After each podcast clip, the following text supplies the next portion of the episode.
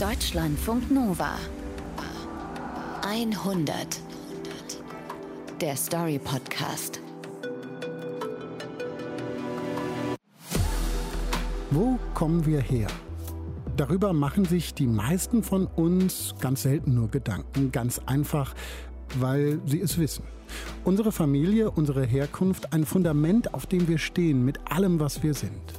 Aber was, wenn dieses Fundament nicht da ist? Wenn die Umstände der eigenen Herkunft unklar sind und vielleicht sogar richtig kriminell? Mijn ouders kwamen in eerste instantie niet voor mij. Ze kwamen eigenlijk voor een ander kindje. En daardoor heb ik me eigenlijk altijd tweede keus gevoeld. Das ist die Lani. Wir hören, sie spricht Niederländisch und sie sagt da, ihre Eltern waren eigentlich gar nicht für sie in Sri Lanka, sondern für ein anderes Baby und dadurch habe sie sich immer gefühlt, als wäre sie zweite Wahl. Und für euch ein kleiner Hinweis, macht euch keine Gedanken, wenn ihr Niederländisch nicht versteht. Ne? Wir werden alles immer auch auf Deutsch wiedergeben. Ihr werdet also nichts verpassen. Sarah Tekert kennt Dilani und ihre Geschichte. Hallo Sarah. Hi. Sarah, was soll das heißen? Sie waren eigentlich nicht für Dilani in Sri Lanka. Ja, das ist eine sehr lange und sehr schwierige Geschichte, die ich euch heute sehr gerne erzählen möchte. Aber sicher ist jetzt schon mal, wir wissen, Dilani wurde 1992 von einem niederländischen Paar in Sri Lanka adoptiert und wächst dann in der Kleinstadt Nijverdal in den Niederlanden auf. Want er wonen veel uh, witte mensen.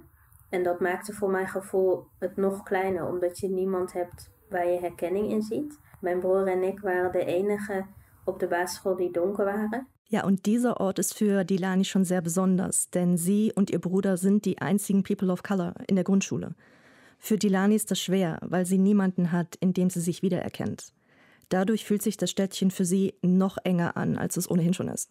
Ja, und so ein Leben in der Kleinstadt empfinden ja sowieso schon viele Menschen als einengend und dann kommt das Ganze noch dazu.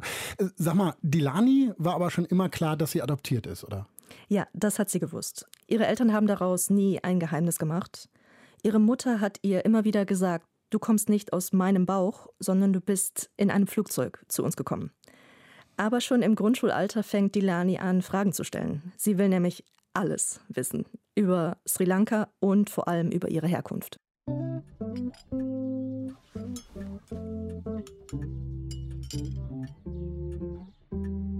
Es ist ein Sonntag 1999. Dilani ist acht Jahre alt. Die ganze Familie, also Dilani, ihr Bruder und ihre Eltern, sitzen in Schlafanzügen und mit Toasties auf der Couch. En dat deden we ongeveer elke week met het hele gezin. Zaten op de bank met toastjes en stokbroodjes. En dat was heel gezellig, nog in de pyjama. Dann wird die Videokamera an den Fernseher angeschlossen. En dat ging dan via een ouderwetse camera, wat je aan moest sluiten op de tv en dan met een bandje erin. En dan speelde die mijn adoptieverhaal af. Die Kamera spielt die Videos ab, die ihre Eltern gemacht haben, als sie Dilani aus Sri Lanka geholt haben. Op een gegeven moment was mijn broer er een beetje klaar mee. Want ja, elke week dan op een gegeven moment ken je dat filmpje al helemaal uit je hoofd. Dilanis Bruder ist genervt. Immer wieder will Dilani die gleichen doofen Videos angucken. Er schaut nur mit einem Auge hin. Auch er ist Adoptivkind aus Sri Lanka, kommt aber aus einer anderen Familie. Maar voor mij was het echt zo leuk, omdat het het eerste is wat ik van mezelf heb. Die Filme sind die ersten Aufnahmen, die Dilani von sich selbst hat. Dilanis Mutter, eine blonde Frau mit Kurzhaarschnitt und einem schreiend bunten T-Shirt der 90er Jahre, hält ein Baby auf dem Arm und gibt ihm die Flasche. Die Kleine saugt gierig und brummt dabei ganz zufrieden. Aber diese Aufnahmen mag Dilani gar nicht. Maar het begin van die filmpjes waren eigenlijk altijd heel gek. Want dat was niet, dat was ik niet. Dus dat was heel raar om een andere baby te zien. Dilani weiß nämlich, das Baby auf diesen ersten Filmaufnahmen ist gar nicht sie. Die Geschichte dazu haben ihre Eltern schon oft erzählt. Eigentlich wollten sie nämlich ein anderes Kind adoptieren. Maar uh, dat meisje werd weer teruggehaald omdat de opa achter de adoptie kwam. Blijkbaar wist hij het niet en hij wilde voor dat meisje gaan zorgen. Und plötzlich stand dann der Opa von diesem Baby vor der Tür und hat sie einfach wieder mitgenommen. Dus dat was voor mij altijd een beetje heel raar, omdat ik dacht: Goh, dus je kwam eigenlijk niet voor mij. Dus ik ben een soort tweede keus. Dilani fühlt sich wie die zweite Wahl. Sie denkt, dass ja eigentlich das andere Mädchen jetzt an ihrer Stelle sein sollte. Eigentlich sollte sie mit ihrer Familie in diesem Haus leben, wo Dilani jetzt ist. Dann taucht ihr eigenes Babygesicht auf dem Fernseher auf. Baby Dilani schläft. Sie ist so klein, dass sie in die Hände ihrer Adoptivmutter passt. Diese Aufnahmen gefallen Dilani viel besser. Was muss das mit einem Kind machen? Also das zu wissen. So ein bisschen wie, hey, äh, im Supermarkt ist das Sonnenblumenöl ausverkauft, dann nehmen wir halt Rapsöl. Geht ja auch. Ja, krass, oder? Aber wie kann denn das sein? Also ich meine, so Adoptionen, die sind ja vorher ordentlich geplant, würde man denken. Wie lief denn das ab mit der Adoption damals? Also geplant war es auch von einer niederländischen Adoptionsagentur, die heißt Kind in Zukunft. Übersetzt heißt es Kind und Zukunft. Und damals gab es viele Agenturen dieser Art. Und die Mitarbeiterinnen vor Ort haben dann dafür gesorgt, dass die Eltern ein neues Baby bekommen. Und das war dann halt Dilani. Also für Sie auf jeden Fall ein Start, der dann nachwirkt. Was heißt das für Dilani und ihr Leben? Also ich glaube, am Anfang im Alter von acht Jahren heißt es noch nicht so wahnsinnig viel.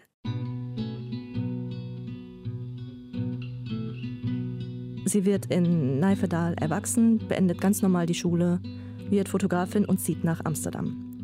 In der Zwischenzeit als Teenagerin reist sie auch einmal als Touristin nach Sri Lanka.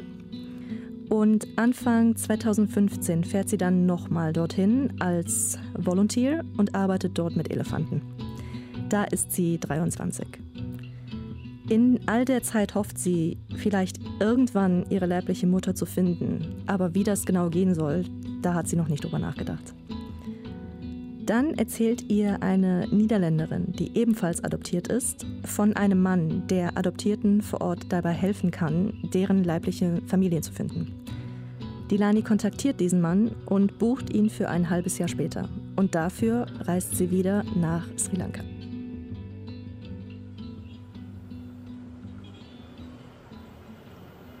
Die Luft steht. Es ist heiß, obwohl Fenster und Türen geöffnet sind. Nou, de dag dat wij gingen zoeken, dat begon in het ziekenhuis en in het geboorteregister. En daar hebben we dus geprobeerd ja, de papieren en de informatie te achterhalen om meer informatie te verkrijgen. Das Krankenhaus in Colombo, in dem sie laut ihrer Papiere zur Welt gekommen ist, hat eine Liste mit allen Geburten. Das ist darum Dilanis erste Anlaufstelle.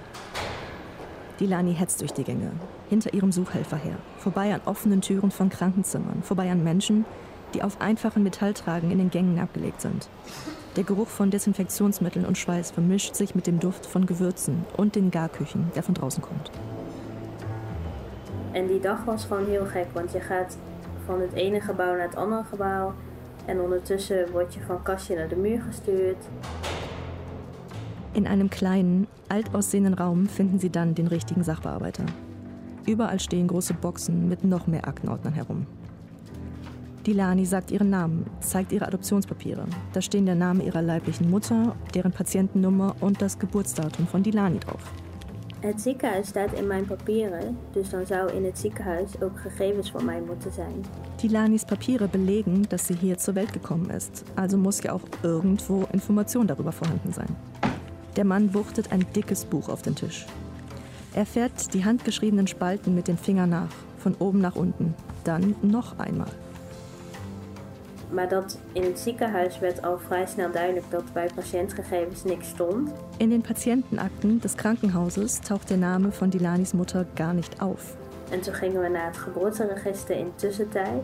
Und im Geburtenregister gibt es zwar ein Aktenzeichen mit Dilanis Nummer, aber dort ist ein anderes Baby mit einem ganz anderen Namen registriert.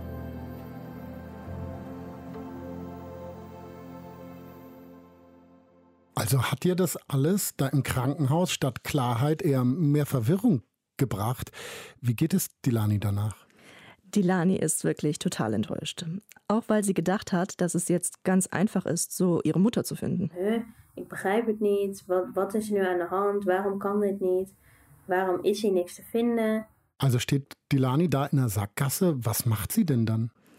Ja, also so richtig geholfen hat es leider nicht, aber Dilani hat noch mehr Ideen, was sie machen könnte. Sie fährt in die Region, die als Adresse ihrer leiblichen Mutter eingetragen ist. In den örtlichen Tageszeitungen macht sie aber auch noch eine Anzeige mit einem Foto von sich. Und dazu schreibt sie alle Informationen, die sie weiß. Also ihren Namen, wann und wo sie geboren ist, den Namen der leiblichen Mutter und den Namen der Adoptionsagentur. Und sie gibt dazu auch noch die Information, dass sie in die Niederlande adoptiert wurde. Und das ist so ein bisschen Dilanis letzte Hoffnung. Sie denkt wirklich, wer irgendetwas weiß, soll es mir bitte sagen. Jede noch so kleine Information kann mir weiterhelfen. Gibt es denn dann Rückmeldungen auf diese Anzeige? Leider gar nicht. Also auch alle Informationen, die in den Adoptionspapieren von der Agentur stehen, führen ins Nichts. Mal ganz abgesehen davon, dass Dilani nicht erfahren kann, wo sie herkommt, dass sie sich, naja, diesen großen Wunsch nicht erfüllen kann. Wie kann es denn sein, dass es da keine Spur gibt. Also ich meine, das war eine offizielle Adoption. Du hast es gesagt, ein professioneller Anbieter. Wie geht Dilani damit um? Also erstmal macht sie nach dieser Enttäuschung nicht mehr viel. Sie fliegt zurück in die Niederlande und gibt die Suche nach ihrer leiblichen Mutter erst einmal auf. Sie widmet sich weiter ihrem Job als Fotografin und geht drei Jahre lang ihrem Alltag ganz normal nach. Mit dem Thema Adoption beschäftigt sie sich eigentlich gar nicht mehr.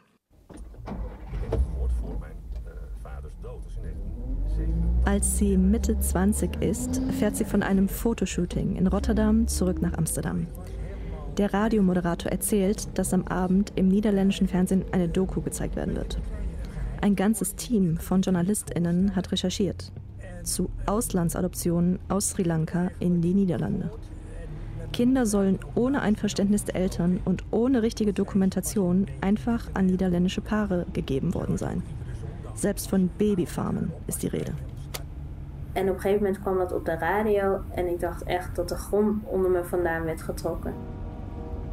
Dilani hat das Gefühl, dass der Boden unter ihren Füßen weggezogen wird. Es fühlt sich an wie ein Schlag. Maar dat was echt een hele grote klap. Gewoon mentaal, maar ook gewoon fysiek. Dat je gewoon misselijk werd van, huh? Ihr wird schlecht. Wacht even, want ik had ook binnen een paar seconden die link gelegd met mijn eigen papieren. Want ik dacht, ja, Dilani denkt natürlich sofort an ihre eigenen Adoptionsunterlagen und dass die JournalistInnen so eine Doku ja bestimmt auch nur machen, wenn es dafür einen triftigen Grund gibt.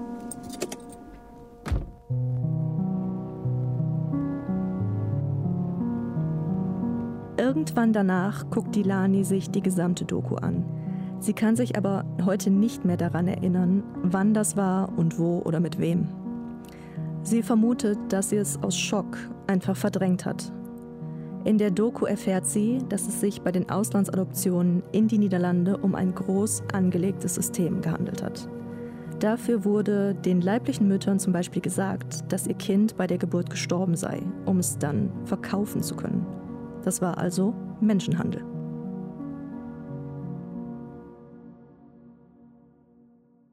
Aber es war ja eine offizielle, es war eine professionelle Adoptionsagentur damals.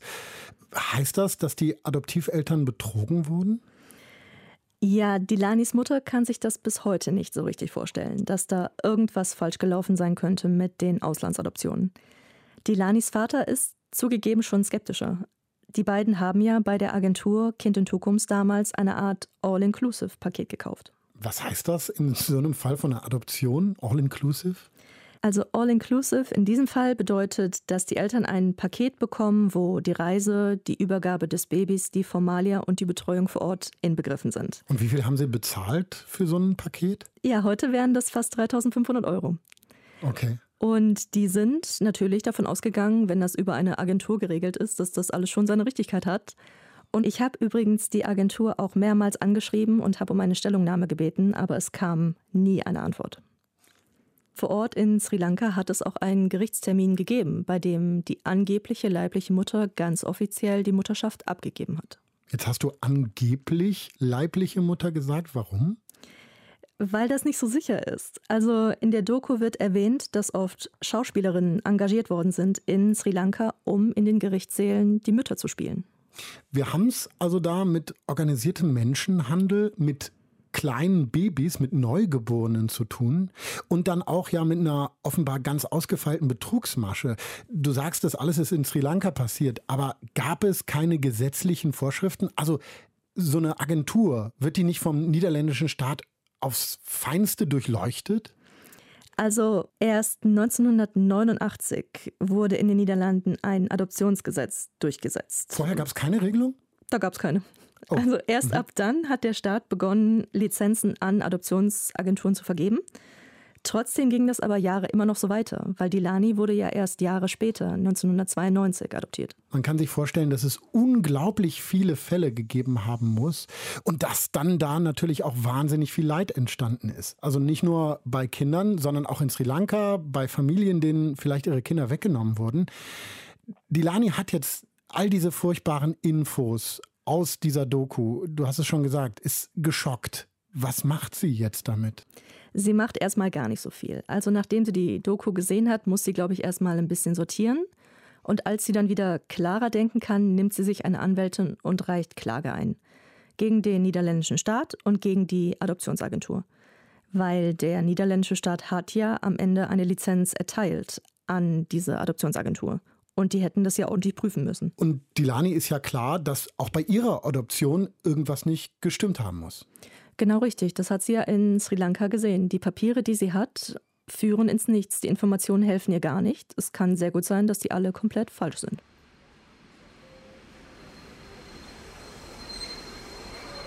Ein Dreivierteljahr später ist Dilani mit ihrer Anwältin in Utrecht. Ja, toen ik officieel ging dagvaarden, daarvoor ging ik nog in gesprek met de mevrouw van Stichting Kind in Toekomst. We hadden afgesproken bij het Centraal Station in Utrecht, wat midden in Nederland is. Een soort van neutraal gebied. Sie treffen die Leiterin der Agentur Kind in Zukunft. Es soll aber mehr ein Informationstreffen sein, anstatt einem offiziellen Termin. Deswegen wollen sich die beiden Anwälte auch zurückhalten. Die Lani und die Agenturleiterin sollen sprechen. En vervolgens komt er dan zo'n oude vrouw binnen. Klein beetje zo'n klein omaatje ook. Die Agenturchefin betritt den Raum. Eine kleine, fast schon zerbrechlich wirkende Frau, die Dilani an eine liebe Oma erinnert. Maar dat was echt super vreemd, want je gaat er echt een beetje heen met het gevoel van, nou, ik ga antwoorden halen. Ik zal wel even laten zien uh, dat ik precies weet hoe het zit. Dilani denkt, okay, ich gehe da jetzt einfach hin und danach weiß ich genau, wie meine Adoption abgelaufen ist. Sie beginnt nach damals zu fragen. So schnell an? Wie sind Sie so schnell an mich gekommen, als das mit dem anderen Baby nicht geklappt hat? En ze begon met het antwoord van ja, we kwamen pas in gesprek met de vrouwen zodra ze bevallen zijn. Die Agenturchefin sagt, wir haben unsere Gespräche mit den Frauen immer direkt nach der Geburt geführt. En dan zou dit dus vanaf de bevalling, was ik ongeveer zes dagen oud, dan moet in die zes dagen dus een gesprek plaats hebben gevonden. Zij moet nadenken, nou ja, over of ze dit wil of niet. En dan ben ik in die tijd ook al overhandigd aan mijn adoptieouders. Dilani kann nicht glauben, dass alles so schnell ging. Erst soll ein Gespräch mit ihrer leiblichen Mutter stattgefunden haben. Dann soll sie noch Bedenkzeit bekommen haben. Und nur ein paar Tage später wurde sie ja auch schon an die Adoptiveltern übergeben. Da war sie ja gerade mal sechs Tage alt. Und das alles kurz nachdem der Opa das andere Baby wieder mitgenommen hat. Dilani will auch noch wissen, warum die Angaben in ihren Adoptionspapieren alle falsch sind. Aber die Agenturchefin zuckt nur mit den Achseln. Dat is in Sri Lanka en dingen uh, worden daar misschien niet goed opgeborgen of dingen kloppen misschien niet. Das sei halt so in Sri Lanka. Da werden Unterlagen nicht gut aufbewahrt und manchmal stimmen die auch einfach nicht. En vervolgens gingen we in gesprek en had ik echt het idee dat sommige antwoorden ook een beetje ingestudeerd waren. Während des Gesprächs hat Dilani das Gefühl, dass die Frau die Antworten einstudiert hat. Und nach drei Stunden ist sie auch kein bisschen schlauer als vorher. En op een gegeven moment dacht ik echt van, we hebben daar drie uur gezeten. Hoe kan ik nog steeds na drie uur niet weten wat er eigenlijk gezegd is? En hoe heb ik daar eigenlijk nog steeds niks aan? Dilanis Gesicht wird mehr und mehr zu einer Maske. Sie bleibt höflich, versucht ihre Gesichtszüge unter Kontrolle zu halten, aber innerlich möchte sie gerne den Kopf gegen die Wand schlagen.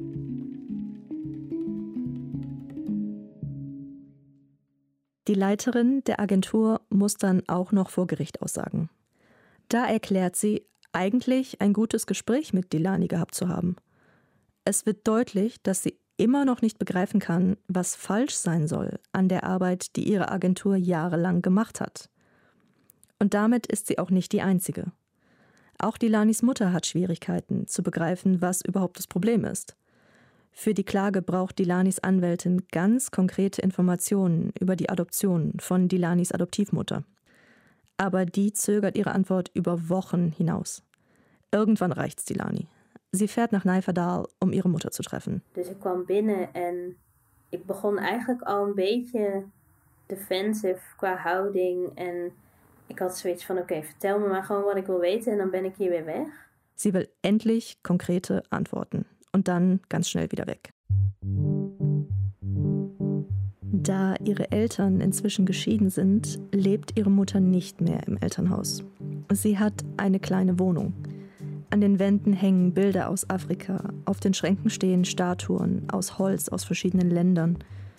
Dilanis Mutter sitzt am Tisch. Dilani bleibt stehen und hält den Zettel mit ihren Fragen in den Fäusten. Dann beginnt Dilani mit ihren Fragen. Haben sich Dilanis Adoptiveltern in dem Hotel in Sri Lanka immer im selben Zimmer aufgehalten? Ja, want ze mochten ook niet naar buiten met de baby's. En uh, mensen mochten niet weten dat daar witte mensen zaten met nou ja, Sri Lankaanse baby's. Die Antwort ist ja, denn die Adoptiveltern durften mit den Babys nicht raus. Offenbar durfte niemand wissen, dass sich dort mehrere weiße Paare mit sri-lankischen Babys aufhielten. Dann will sie wissen, warum ihre Papiere einfach nicht stimmen. Dit was wat we kregen, dus dat is het. Ihre Mutter sagt dazu aber nur, das sind halt die Papiere, die wir damals bekommen haben. Dilani fragt nach weiteren Details. Ihre Mutter geht immer wieder raus, um zu rauchen. Steht im Türrahmen. Und sie weicht immer wieder aus. Ich dachte, so moeilijk is het niet. Ik wil gewoon mijn verhaal weten. En ik wil gewoon nu antwoord van jou. Dilani ist genervt und denkt sich, so schwer kann das doch echt nicht sein. Und dann wird sie wütend. En toen dacht ik ook echt van, what the fuck, waarom kan je me niet gewoon vertellen wat je weet? What the fuck, denkt Dilani. Warum kann ihre Mutter nicht einfach erzählen, was sie weiß? So moeilijk is het toch niet, want jij hebt dat toen meegemaakt. Sie war doch dabei. Dilani war ein Baby und kann sich natürlich nicht erinnern. Ik was een baby, dus ik weet het niet meer. Maar jij was gewoon al halverwege de 30, dus dan weet je toch gewoon wel wat er aan de Hand ist. Aber ihre Mutter war damals schon fast 30. Sie war dabei. Also wo sind die Infos?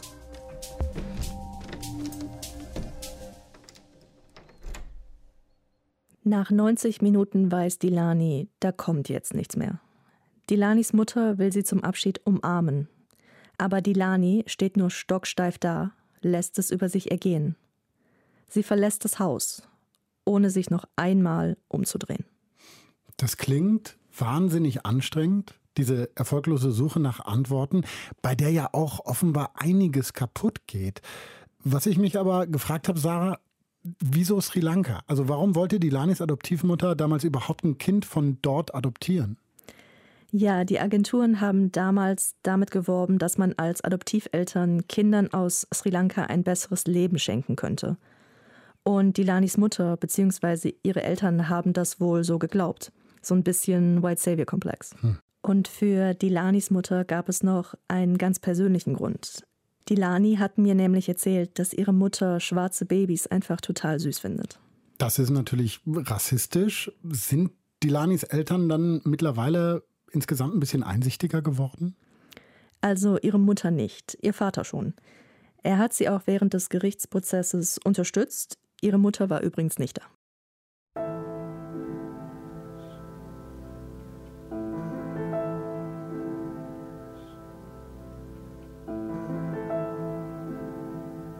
Der Gerichtsprozess zieht sich knapp zwei Jahre hin und das Medieninteresse in den Niederlanden ist riesig. Immer wieder muss Dilani Interviews geben und immer wieder wird ihre Geschichte in kurzen Dokus aufgerollt. Sie bekommt zahlreiche Nachrichten von Adoptierten, die das Gleiche erlebt haben. Sie danken Dilani dafür, an die Öffentlichkeit gegangen zu sein, um Aufmerksamkeit für diese Ungerechtigkeiten zu erreichen. Sie sind froh, dass sie endlich nicht mehr allein sind. Gleichzeitig bekommt Dilani aber auch Hassnachrichten von Menschen, die ihr vorwerfen, undankbar zu sein. Als je hier zo slecht naar je zin hebt, zou ik zeggen: ga lekker terug naar het derde wereldland waar je vandaan komt waar je thee had kunnen plukken 12 uur per dag in de 40 graden hitte. Eine Person schreibt ihr, wenn es ihr hier so wenig gefalle, soll sie doch zurück nach Sri Lanka. Da würde sie wahrscheinlich Tee pflücken bei 40 Grad Hitze. Die Lani macht das einfach nur fassungslos. Im September 2020 verkündet das Gericht in Den Haag das Urteil in Dilanis Prozess. Dilani und ihre Anwältin sitzen auf dem Flur. Seit 30 Minuten warten sie hier. In ihrer Nähe stehen Kamerateams und ReporterInnen. Immer wieder schleicht einer von ihnen heran, fragt Dilani, ob sie später Zeit haben wird, ein Interview zu geben. Dann geht die Tür zum Gerichtssaal auf. Ein heller, mit Holz getäfelter Raum. Dilani und ihre Anwältin werden hineingerufen. Drei Frauen in schwarzen Roben haben den Vorsitz. Dilani sitzt ihnen mit ihrer Anwältin gegenüber. Zwischen allen Anwesenden sind wegen Corona Plexiglaswände aufgestellt. Toen de rechter de uitspraak deed, toen zeiden ze eigenlijk vrijwel meteen: het is verjaard en dat is een bittere pil. Die blonde Richterin spricht Dilani direkt an und kommt sofort zur Sache. Sie sagt, ich sage es Ihnen ohne Umschweife. Ihr Fall ist verjährt. Die Frist beträgt 20 Jahre. Ich verstehe, dass das für Sie eine bittere Pille ist. Dilani sinkt an ihrem Platz zusammen. Sie versucht nochmal zu erklären. Van wie heb ik mijn neus, van wie heb ik mijn ogen en van wie heb ik mijn karakter? Dat zijn gewoon dingen die heel belangrijk zijn. Sie sagt, es sei doch wichtig zu wissen, woher die eigene Nase oder ein bestimmter Charakter zukäme. Die Richterin wirkt mitfühlend, bleibt aber bestimmt. Sie versichert, dass sich das Gericht völlig im Klaren sei, was dies für Dilani und alle Adoptierten bedeute. Sie verstehe, wie schmerzhaft es sein müsse, damit leben zu müssen, solche Fragen nicht beantworten zu können. Aber so sei nun mal das Gesetz. Danach werden sie wieder auf den Flur entlassen. Dilani ist schwindelig. Ja, de uitspraak van de rechtszaak was echt super teleurstellend. Dilani ist enttäuscht von dem Urteil. Sie sagt, wir hatten als Babys keine Stimme und jetzt schon wieder nicht. We hebben vroeger hadden we eigenlijk al geen stem, want we waren baby's. Maar op dit moment wordt onze mond ook gewoon weer dichtgesnoerd. War es das denn dann an der Stelle oder gibt es noch andere Möglichkeiten? Also Berufung vielleicht gegen die Entscheidung des Gerichts, gibt es noch andere Instanzen? Also Dilani und ihre Anwältin haben Berufung eingelegt und die läuft aktuell. Das Urteil wird vermutlich im Herbst 2022 gesprochen. Mhm. Dilani hat zwar Hoffnung, dass es vielleicht ein anderes Urteil geben könnte, rechnet aber auch damit, dass es nicht so ist. Immerhin hat sich juristisch wenigstens etwas für die Zukunft getan, denn 2021 hat die niederländische Regierung Auslandsadoptionen verboten. Also so ein kleiner Lichtschimmer. Aber was bedeutet das alles für Dilani und ihre Suche nach den Wurzeln? Also sie kann nicht so richtig mit ihrer Adoption abschließen. Sie beschäftigt sich natürlich immer noch viel mit Sri Lanka, reist dorthin und macht auch einen Sprachkurs. Aber konkrete Ansatzpunkte für die Suche nach ihrer Mutter hat sie keine mehr. Sie hofft jetzt einfach, dass sich zufällig etwas ergibt. Hat sie es denn irgendwie geschafft, naja, das emotional zu verarbeiten? Hat sie dann einen Weg für sich gefunden? Also auf ihrer letzten Reise nach Sri Lanka hat sie sich mit Müttern unterhalten, deren Babys weggenommen wurden. Da konnte sie emotional eine Verbindung mit den Frauen aufbauen, auch wenn das jetzt nicht ihre eigene Mutter ist. Sie bleibt also beim Thema und das scheint ihr gut zu tun. Das denke ich schon. Und auch in Amsterdam beschäftigt sie sich mit dem Thema und ist selbst aktiv geworden. Sie hat nämlich ihr eigenes Fotoprojekt gestartet. Pink Cloud heißt das. Und dabei fotografiert sie erwachsene Adoptierte, die ihre eigenen Babyfotos hochhalten. Und dazu passend gibt es auch den Pink Cloud Podcast. Und da interviewt sie in jeder Folge eine adoptierte Person. Want uiteindelijk draag ik dit mijn hele leven bij me. Dus ja, dan is het zeg maar die rechtszaak, dat is zou echt wel een overwinning zijn. Maar ik hou dus echt rekening mee dat dat niet zo is. En dan heb ik het gevoel dat ik eigenlijk op andere manieren nog een steentje kan bijdragen. Dilani hat diesen anderen Weg gefunden, um weiter zu kämpfen, für und mit anderen Adoptierten. So hat sie das Gefühl, ihren Teil beigetragen zu haben, dass mehr Menschen erfahren, was bei ihrer und anderen Adoptionen falsch gelaufen ist. Sarah Tilkert, vielen Dank, dass du diese Geschichte erzählt hast hier in 100. Sehr gerne. Wenn ihr euch Dilanis Projekte anschauen wollt, dann könnt ihr das tun bei Insta unter pink.cloud.project. Das Team um diese 100 sind Julia Rosch, Ina Grünzig, Kerstin Ruskowski und Norman Wollmacher. Wenn ihr was loswerden wollt, wenn ihr Feedback habt, Kritik, vielleicht auch Fragen oder ihr habt eine Story, von der ihr denkt, die sollten wir mal unbedingt erzählen. Wir freuen uns auf eure Mails 100.deutschlandfunknova.de. Die nächste 100 dann wieder mit Charlene Rogal. Ich bin Paulus Müller. Macht's gut. Tschüss. Deutschlandfunk Nova 100. Jeden zweiten Freitag neu auf deutschlandfunknova.de und überall, wo es Podcasts gibt. Deine Podcasts.